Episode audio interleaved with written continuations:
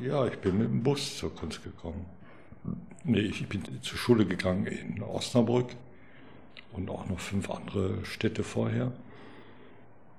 Und 1973 gab es in jedem Fach Numerus Clausus, außer in Religion und Sport oder sowas.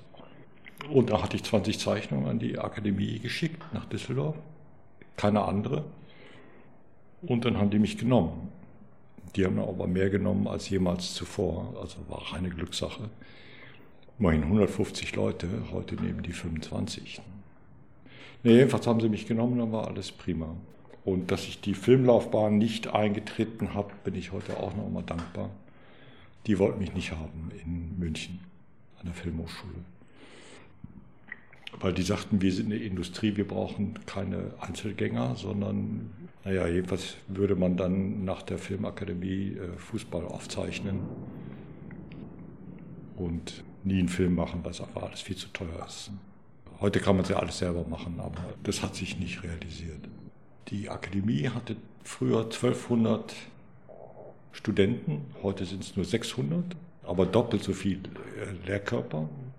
Da müssen sie auch versorgt werden. Und es gab die Klassen, die man ja von außen gar nicht kannte, sondern alle, die frisch waren, kamen in einen Orientierungsbereich. Das war so eine Containersiedlung. Haben sie jetzt wieder abgerissen. Da waren dann 150 Leute in so kleinen äh, Schulcontainern. Und per Zufall war da, wo ich hingekommen bin, war der Schwegler. Also ich, ich habe eine einzige Ausstellung vorher gesehen und das war die Dokumenta 5. Die habe ich auch zweimal gesehen, aber ich kannte keinen deutschen Künstler. Ne? Die Hauptbotschaft ist, alle dürfen alles. Ja heute, ich gehe ja nicht mehr zu Dokumenta, gehe ich jetzt nicht mehr hin, weil es gibt überhaupt keine Botschaft in dem Sinne. Aber damals, alle dürfen alles eigentlich die die Presse bestimmt haben, die sind heute komplett vergessen, wie die Fotorealisten. Die haben die Presse bestimmt, aber die gibt es gar nicht mehr. Da war alles gezeigt. Ne? Und ich war aber nur einen Tag da von Osnabrück dahin gefahren. Einmal mit der Schule und einmal mit der Freundin. Sehr gute Botschaft. für jeden ist da Platz. Für die Verrückten, für die, die gar nichts machen oder nur auf dem Dach stehen und ins Mikrofon brüllen und es war nicht dogmatisch, das war das Schöne an der Geschichte. Also Josef Beuys war präsent, ist dann auch immer hin und her gefahren in, von Kassel nach Düsseldorf, war da aber 100 äh, Tage war er präsent und danach haben sie ihn in Düsseldorf rausgeschmissen. Unser Bruder Johannes Rau war damals Kultusminister, hat ihn äh, gefeuert ne, wegen Disziplinarverstößen. Die hatten mehrere Räume, den berühmten Raum 19 oder Raum 20, da gibt es diverse Leute, ist überhaupt nichts äh, von geblieben, weil die eigentlichen äh, Boys-Schüler, die, es war eine Generation vorher, wie Irina König oder Thaddeus oder Sieverding. Es gab da kein Spartendenken. Ich bin dann hinterher zum Richter gegangen, weil ein Freund Maler war der war beim Richter, ich kam dann ein halbes Semester später wieder, habe ein bisschen gemalt, aber sofort aufgehört, Fotos abzumalen, das war zu einfach. Und die Hochzeit war eigentlich, nach zwei, drei Jahren war die Akademie zu klein, weil die ist immer expandiert. Da hatte die Bühnenbildner und Richter hier vorne am Bahnhof Räume im Hinterhof unter eigener Regie. Also jeder hatte den Schlüssel und konnte Tag und Nacht arbeiten. Und die anderen Öcker, Rinke und Becher waren in der Karl-Anton-Straße auf der anderen Seite vom Bahnhof, auch im ganzen Hinterhof. So konnte man Mittagessen in der Finanzamtkantine gegenüber und so leben wie ein richtiger Künstler. Also spät aufstehen, keine Vorlesungen besuchen. Alle haben sowieso Lehramt gemacht, ich nicht, weil ich nie Lehrer werden wollte. Und es war ein reger Austausch, es waren so an die 100 Leute, die sich regelmäßig äh, täglich sahen und dann abends ins Kino gegangen. Da gab es noch das kommunale Kino für 1,50 Mark, jeden Tag einen anderen Film, gibt es auch nicht mehr. Und dann noch die Altstadt. Und alle Lehrer waren frisch. Die sind erst 1972 dahin gekommen, als junge äh, Lehrer wie Richter. Und der kam dann jeden Montagmorgen um 10 Uhr für, anderthalb, für 45 Minuten Gegen später kamen dann die Weltklasse-Künstler, die kamen dann aber nur einmal im Jahr zum Geld abholen.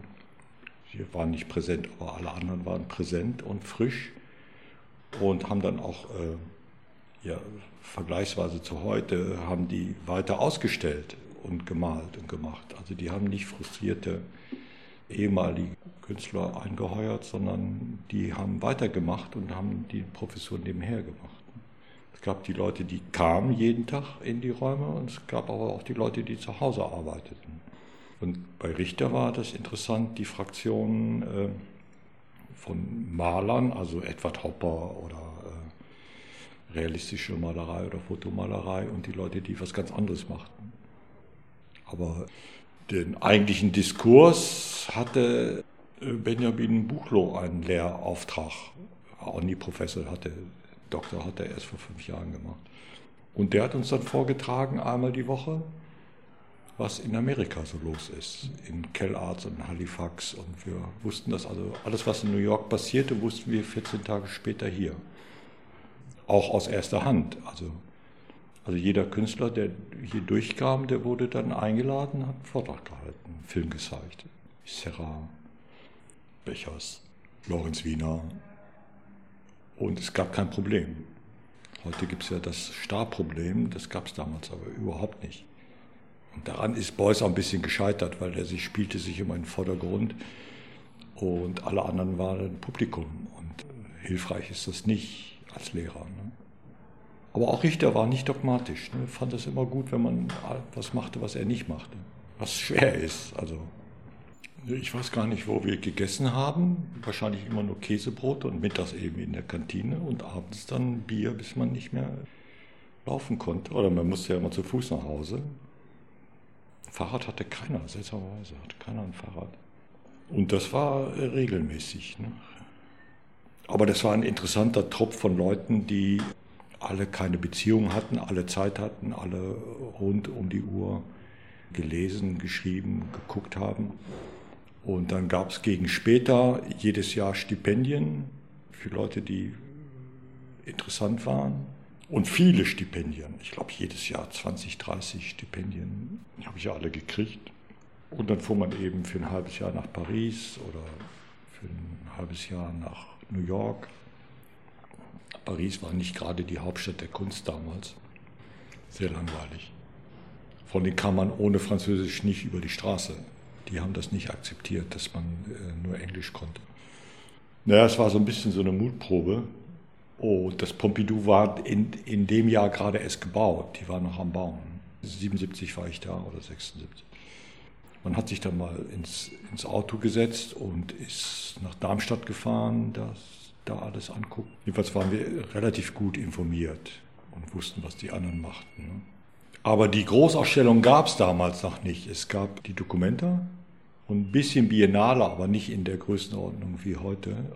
Und die anderen Großausstellungen, die sind dann erst entwickelt worden, Anfang der 80er Jahre, wo ich seltsamerweise als ganz junger, also quasi nur als Student mitmachen durfte, wie Westkunst und von hier aus. Und diese Art Festivals, die gab es dann plötzlich jeden Sommer. Westkunst war 81 in den Kölner Messehallen die Architektur hat Ungers gemacht, OM Ungers, aber ohne mit den Künstlern zu reden, was die wohl bringen.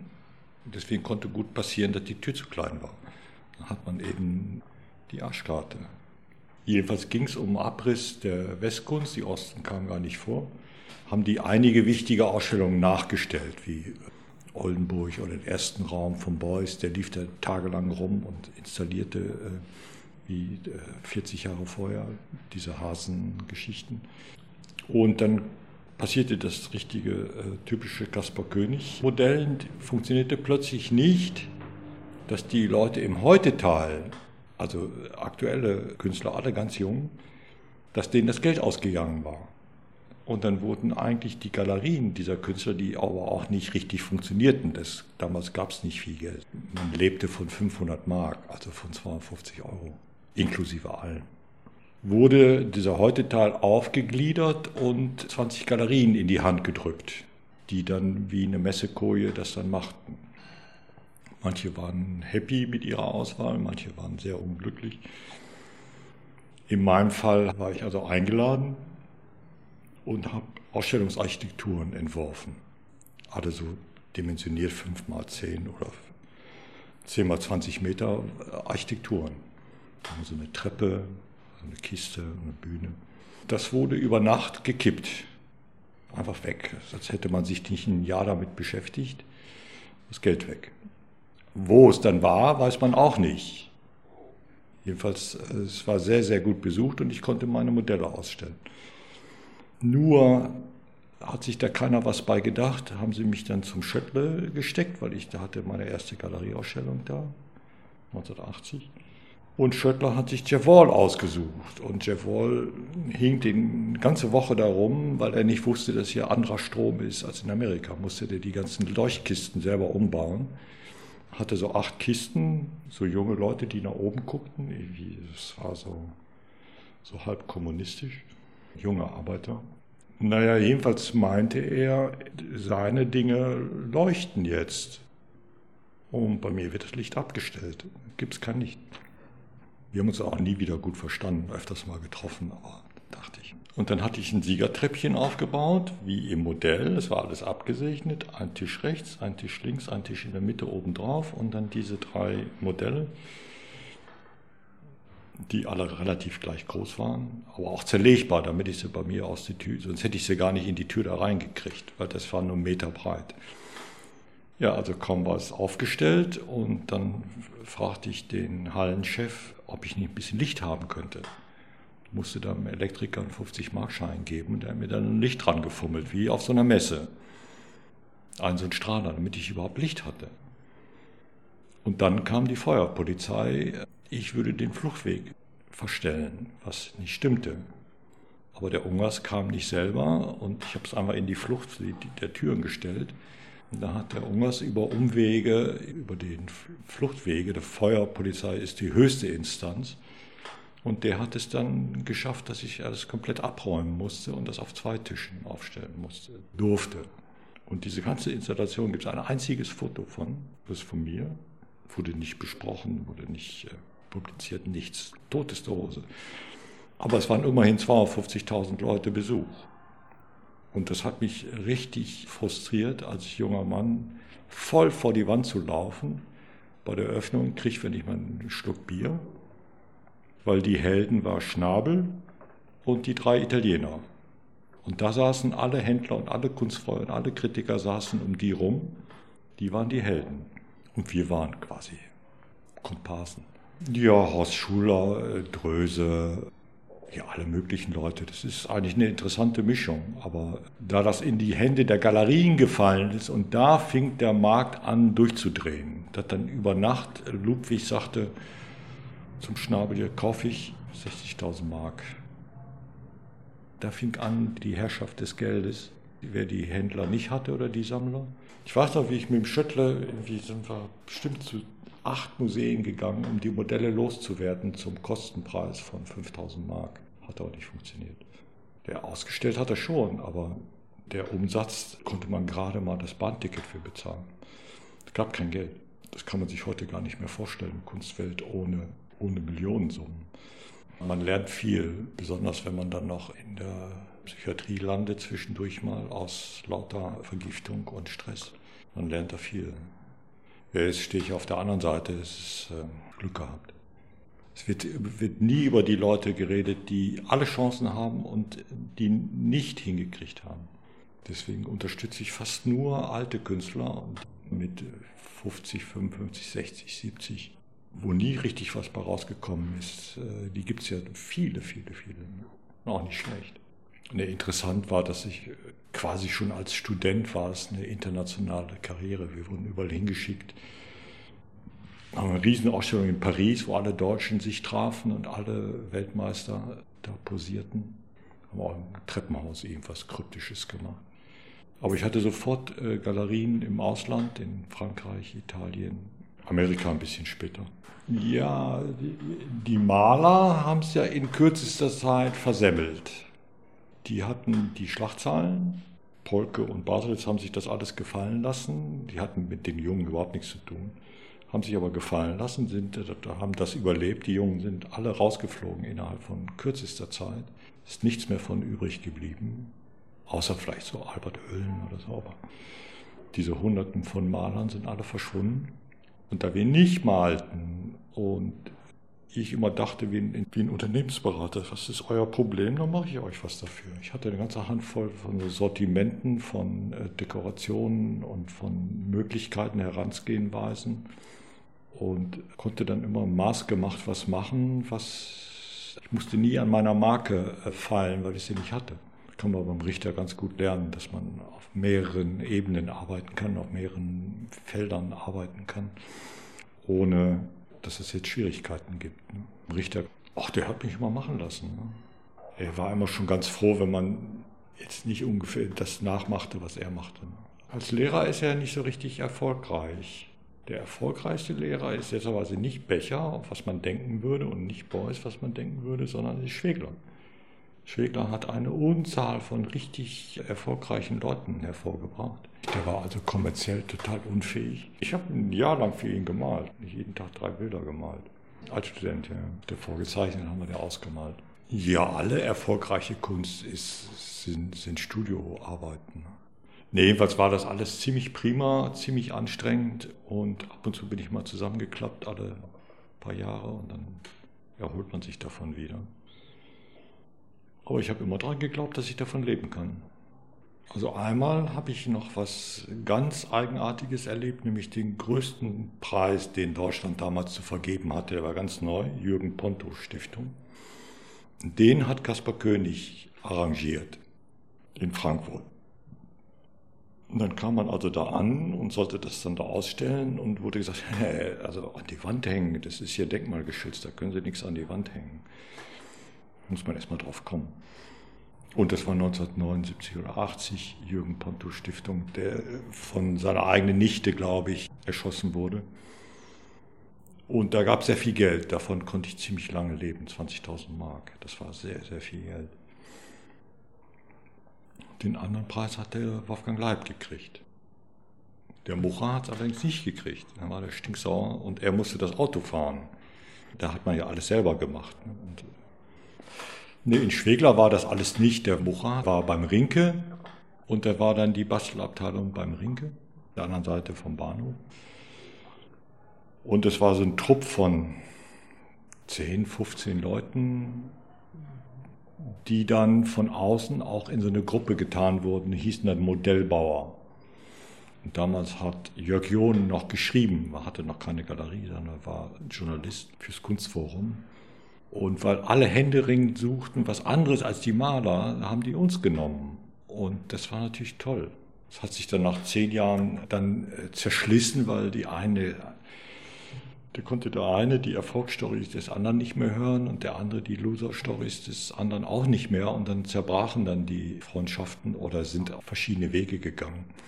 Und die meisten sind dann übers Lehramt, also nicht Gymnasiallehrer, sondern es gibt ja hunderte von Akademien und Fachhochschulen und Departments, wo man Geld verdienen kann. Ich habe dann viel gemacht, Galerien bequatscht, lad den doch mal ein und stell doch das aus. Habe ich bei mehreren Leuten die Programme mitgestaltet. Wenn es dann nicht klappt, ist man dann auch noch dafür verantwortlich. So Kunst machen, Kunst ausstellen und die dann auch noch an den Mann zu bringen, das ist nicht so einfach. Ja, das habe ich erst vor kurzem festgestellt, dass, dass die Kölner Sammler werden die rheinischen Sammler, was eigentlich auch nicht stimmt. Und die haben das Marketing natürlich erfunden auch in Köln sind. Ich habe ja einmal da ausgestellt und dann nie wieder. Aber die haben es ziemlich trickreich gemacht. Die haben dann gesagt, ach, den Twombly kaufe ich. Und alle sieben anderen haben die auch gekauft, ausverkauft. Dann haben die Sammler eben dann die Preise bestimmt. Weil das ja nicht einer war, sondern sieben oder zehn. Und alle haben dasselbe und waren dann zwischenzeitlich auch mal so wichtig wie New York. Aber das war eine rein fingierte Geschichte. Viel ist da ja nicht geblieben. Speck hat alles verkauft. Der Brandhorst hat das da in München. Ja, und ich hatte da nie was mit zu tun. Gehe später mal was mit Brandhorst, der hat eh gekauft, dann hat er aber ein halbes Jahr später wieder zurückgeschickt. Oder äh, eingetauscht, aber ich hatte mit denen nichts zu tun. Nee, wir lebten in Düsseldorf von den belgischen Sammlern, die wöchentlich kamen mit ihrem Porsche oder mit der Einkaufstüte. Und da waren wir das Einwickelpapier für die Normans und Karl Andres und die hier äh, europaweit vertrieben wurden durch den Konrad Fischer. Und dann hat er gesagt, ja guck doch mal, der ist gut, nimm das mal mit. Und so äh, haben die uns an die zehn Jahre durchgefüttert, die belgische Tour, und die äh, haben es jetzt immer noch. Wir waren vollkommen unabhängig von dem lokalen Klüngel. Ne? Konrad Fischer, von allen großen Amerikanern hatte er die erste Ausstellung und hat das alles verkauft. Also ein paar Stahlplatten auf dem Boden, da hat er äh, europaweit verkauft. Aber die Belgier sind ein spezielles Volk, weil die so klein sind und so viele Regierungen haben, sind das alles Anarchisten und extrem gut äh, informiert. Das heißt, die belgischen Fundamentalisten, da macht man also in Lyon eine Ausstellung oder im Vorort von Lyon. Dann kommen plötzlich zwei Autos mit acht belgischen Sammlern, trinken ein bisschen Wein, gehen eben mit dem Essen, setzen sich dann um zehn wieder ins Auto und fahren zehn Stunden wieder zurück. Aber die, die meisten leben noch und der wichtigste, der war dann also wichtiger als jedes Museum in Benelux-Ländern, ist der Anton Herbert. Ein riesiges Archiv, riesige Sammlung, riesige, mitten in Gent, riesige Räume. Und der war jede Woche hier. Es war alles bar, die zahlen keine Steuern. Hat sich aber dann gelegt. Es gibt kein Bargeld mehr in der Kunst. Da kriegt man sofort eine Anzeige, wenn man das einzahlen will. Ne? Nee, das war so kleine Beträge und das Know-how war einfach wichtig. Und das war so ein richtiger Trupp von Leuten. Ne? Und dann die wichtigen Museen waren e-, eventuell Krefeld mal so nebenbei, aber dann sofort Eindhoven oder Den Haag oder Rotterdam. Und die haben sich engagiert und die haben uns durchgefüttert als ganz junge Leute. Auch ohne viel privaten Kontakt. Das kostete aber immer nur so 1000 Mark, aber 1000 Mark war viel Geld. Ja, von den berühmten holländischen Museen ist jetzt eigentlich nur Tilburg übrig geblieben, was allerdings auch eine Privatstiftung ist. Es ist nicht unbedingt städtisch. Und alle anderen sind eingegangen. Die waren aber mal weltberühmt. Ne? Mit Rudi Fuchs und war eine ganze Truppe von Museumsleuten, auch mit ihren eigenen äh, adligen Ansprechformen und Spesenangelegenheiten. Und alle verschwunden. Stedelijk Amsterdam weiß man gar nicht mehr, was die machen. Da geht keiner mehr hin. Ne? Also insofern war das äh, goldene 20 Jahre. Die Gegend hier, bei einer Eröffnung von Naumen kamen drei Künstler, sieben Sammler. Zum Essen ist man dann zu viert in eine Pizzeria gegangen, hat drei Bier getrunken, weil das ausgegeben war und das Essen musste man selber bezahlen. Naja, jedenfalls war das eine ganz kleine familiäre Angelegenheit. Ja. ja, Schmäler so ein bisschen, der alte Schmäler ist ja sehr früh gestorben, dann hat die Frau das gemacht, dann hat die Tochter das gemacht, dann war es so halb interessant. Es gab nicht so viele anderen, weil hier Düsseldorf war eigentlich die Künstlerstadt und Köln war die Sammlerstadt, die Galeristenstadt. Da ist man dann immer hingefahren und traf dann seine Düsseldorfer Freunde äh, und ist dann ganz schnell wieder nach Hause gefahren, weil sonst gab es da gar nichts. Versuchen wir in Köln mal zu essen, essen zu gehen. Das ist nicht so einfach. Krefeld war wichtig, da war der Julian Hein, der hat uns alle sechs Monate da eingeladen. Wir waren da andauernd da, heute fährt da kein Mensch mehr hin. Die haben auch kein spannendes Programm mehr. Nee, das war, war Weltklasse. Und der Konrad, der ist jetzt auch schon 23 Jahre tot, hatte so eine Präsenz.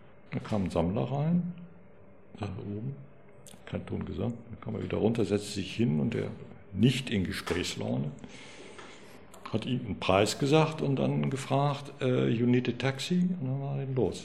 Und die Leute haben sich das echt gefallen lassen, wie die Kürbisse hier in, in der Altbierkneipe. Einfach rotzfrech und angstfrei. Er konnte jedenfalls die Künstler dazu bewegen, keine Transporter aus Amerika zu schicken, sondern selber zu kommen. Für das billigste Ticket musste man drei Wochen bleiben. Nicht wie konnte man nicht morgens hin und abends wieder zurück. Das gab es nicht. Oder jedenfalls nur sehr teuer, nur Business Class. Und dann mussten die hatten die drei Wochen Zeit, da was zu basteln und alles hier vor Ort gemacht. Ne? Und die traf man dann immer da. Und sein Stammlokal war in Kaiserswerth, der Ritter. Da saßen immer rechts und links saßen dann. Und die redeten auch nicht. Ne? Nicht über Kunst und schon lange nicht mit Fremden. Kein Ton gesagt. Ja, der Konrad hat mich irgendwie adoptiert und die anderen dann auch. Und das Schöne ist, er hatte so fünf, sechs, sieben europäische Satelliten. Gibt in der Biografie von Castelli ist Konrad Fischer einer Satelliten und die hatten wieder Satelliten, die dann da bestückt wurden. Ne? In Athen, in Turin, in Rom. Nur Frankreich, das war unser zweitwichtigster Mann, war der Philipp Nelson, ein Amerikaner, der in Lyon lebte und der kam alle sechs Wochen mit seinem Auto, und hat uns hier eingeladen mit Arbeitsschuhen und Kartonmaterial, dann haben wir da eine Ausstellung gemacht. Und dann kamen dann die französischen Museen und die Fracks die versuchten gerade ihr Kultursystem zu dezentralisieren und haben dann über so kleine Kunstvereine aufgemacht. Das hat der Jack Lang sich überlegt. Die waren dann, kamen dann die französischen Kuratoren und guckten, wie reich die Kulturlandschaft in Deutschland ist, flächendeckend. Wenn ich jeden Sonntag mit einem Freund rumfahre in eine Stunde Umgebung, gibt es 600 Museen. Davon sind nur 100 allein für zeitgenössische Kunst. Plus die ganzen Privaten, die es jetzt noch, die 20, 30, 40 Privaten, die mit sehr viel Aufwand das betreiben. Und das gibt es nur um Basel rumrum, gibt es ungefähr die Dichte, also von Basel bis Zürich, Schaffhausen und so. Und hier, hinter jeder Ecke ist hier so ein Kunstraum, ist so ein Museum. Das ist abenteuerlich, was es da zu sehen gibt. Ne? In der Fläche. Und man kann das alles mit der Straßenbahn machen und hier wird auch noch gearbeitet, also hier kann man noch produzieren. Das, woanders geht das ja. In den Metropolen wird nichts mehr produziert, die Studios kann man nicht bezahlen, Handwerker kann man auch nicht bezahlen, also was soll's. Und in Frankreich haben sie, glaube ich, in jedem Departement ein Frack gemacht, die immer bis 30.000 Mark kaufen durften und die haben es alle gemacht. Haben natürlich nicht die, die Räume gehabt, das vernünftig aufzubewahren oder auszuleihen. Das ist dann äh, ist ein bisschen eingegangen wieder. Aber Philipp Nelson und Konrad Fischer, die haben uns durch Europa geschickt. Ich bin mit ihm auch nach Amerika gefahren, um amerikanische Galerie auszusuchen. Habe ich mir den die Marion Goodman ausgesucht. Nach 20 Jahren hatte ich aber so die Nase voll, habe ich da gekündigt, hat sie gar nicht gemerkt. Aber hinterher, ich habe manchmal Jahre gehabt, wo ich 14 Galerieausstellungen im Jahr gemacht habe. Aus dem Nix, aus dem Stand und irgendwann konnte ich das auch nicht mehr. Und als dann die Kinder kamen vor 25 Jahren, habe ich gesagt, ich gehe jetzt mal in die Gießerei und ich will jetzt eine Werkstatt hier zu Hause haben. Muss ich nicht mehr so viel reisen. So kam es zu den Bronze- oder Aluminium-Dingern überhaupt. Einfach, dass man, wenn man kleine Kinder hat, nicht dauernd weg sein kann. Zwei ältere Kinder und eine Tochter, die ist zwölf. In den 80er Jahren in Hamburg da gab es so eine Kulturbehörde, die extra einen Menschen dafür abgestellt hat, für öffentliche Kunst im Raum. Dann gab es den tollen Uwe Schnede, der die Kunsthalle gemacht hat, der auch, also Caspar David Friedrich und Antike und aber auch Palermo und auch junge Leute unterstützte. Da war immer ganz viel, Jenisch Park, richtig viel Zeug. Da habe ich mal so ein Widerstandsdenkmal gemacht. Das war eigentlich nur ein Tisch mit zwölf Stühlen, so eine Versammlungsstätte und hinten nur die Namen drauf gemacht. Äh, NS-Widerstand. Ich weiß nicht, in welchem Zustand das ist. Aber gestern kriegte ich einen Brief, musste mich da beschäftigen, habe ich über Nacht den Auftrag gekriegt, das Dokumentationszentrum Neuen Gamme, KZ Neuen Gamme, zu gestalten. Die haben zu spät angefangen. Und als ich denen sagte, entweder sagen Sie jetzt Ja oder Sie haben nichts, mussten Ja sagen, haben das komplett realisiert, was ich denen vorgeschlagen habe. Ist dann nie an die Öffentlichkeit richtig geraten, obwohl das ein Haus, eigenes Haus auf dem Gelände in Neuengammel ist. Das war 1995. Äh, ich habe da immer Glück gehabt. Auch immer Glück, dass es wie der Münster, diese Kirchensäule, das war so ein Jux, so ein Sommerjux. Ich war eigentlich beschäftigt mit der Documenta, mit der Eisdiele, die da gebaut wurde. Auch sind Jux, aber die haben das realisiert, weil der äh, zweite Chef Architekt war. Er sagte, gib mir mal das Modell, wir machen das schon. Komm in drei Monaten mal wieder, steht das da? Haben sie einfach gemacht. Es gibt nämlich auch Dinge, die ganz einfach passieren und die dann stehen bleiben. Wenn man die Leute ärgern will, dann äh, hat man allerdings ein Problem. Der Serra hat sie alle geärgert, bis er dann mal die Kurven gemacht hat. Aber das waren immer so Pissecken. Und er hat sich komplett umorientiert, als es mal, äh, als es immer um die Kurven ging. Aber es gibt viele Künstler, die aggressiv gegen das Publikum, also gegen die Bevölkerung arbeiten und manche in Krefeld das Ding, da war ich fast jeden Tag da beim Aufbau und die guckten immer, guckten immer alles von unserem schönen Geld. Ich habe da mit allen geredet. Sagte, Stadt Krefeld gibt 5% des Budgets, vom Gesamtbudget, nicht mal vom Haus. Ach so, ach so. Und jetzt kriegt man Standing Ovations, wenn man da ertappt wird, wenn man da zu Besuch kommt.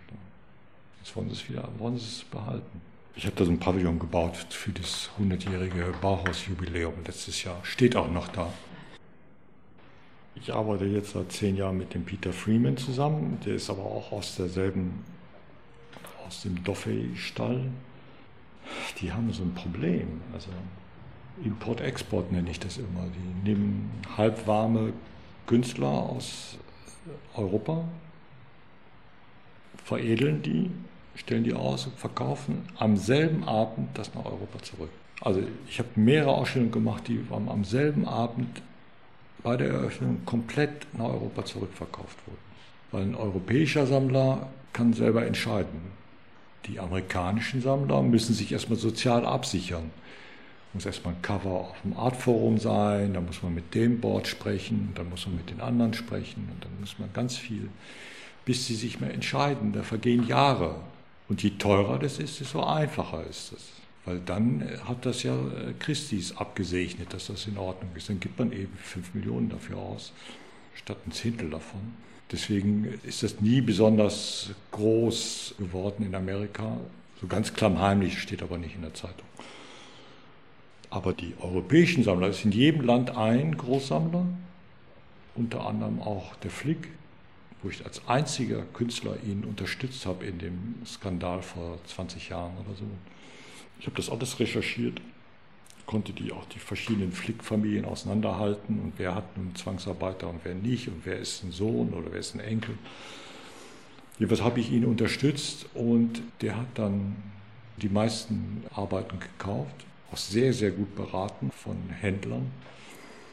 Und jetzt ist er gerade in, Berlin rausgeflogen und jetzt weiß man nicht, wie es weitergeht. Und jetzt kriegt er plötzlich die anerkennende Presse, was er eigentlich da bewegt hat oder ausgegeben hat. Alle anderen Kollegen haben gesagt, naja, das ist ein Investor, der will ja nur Geld verdienen. Und das stimmt überhaupt nicht, weil ich ihn auch ein bisschen besser kannte. Und so tragisch Politikerversagen wie in Berlin, das gibt es ja nicht nochmal. Also Kunstsammler scheint wohl ein Feindbild der Politiker zu sein und die kommen denen überhaupt nicht entgegen. Was daraus jetzt wird, weiß ich nicht. Das meiste hat er noch. Also eigentlich gibt es in jedem Land einen Großsammler, die bis heute immer weiterkaufen, auch wenn die Preise zehnmal höher sind. Nee, also ich habe keinen Russen, keinen Araber, keinen Japaner, keinen Chinesen, keinen Südamerikaner. Israel weiß man nicht so genau. Ich glaube, in der Schweiz ist auch so ein klammheimliches. Das lässt sich nicht vermitteln, dass die großen Auktionshäuser nicht sagen, wo sie es herhaben. Selbst mir sagen die das nicht, wo sie es herhaben. Ich soll aber unterschreiben, dass das eine korrekte Arbeit ist. Dann gibt er mir die Provenienz. Wir machen den Datenschutz. Die sagen auch nicht, wo sie es hinverkaufen. Das heißt, die waschen da die Kohle unter dem Deckmantel der, des musealen, seriösen, sind aber ganz üble Hehler. Und die Hälfte davon wird sowieso drei Jahre später wieder eingeliefert, haben die dann schon wieder vergessen.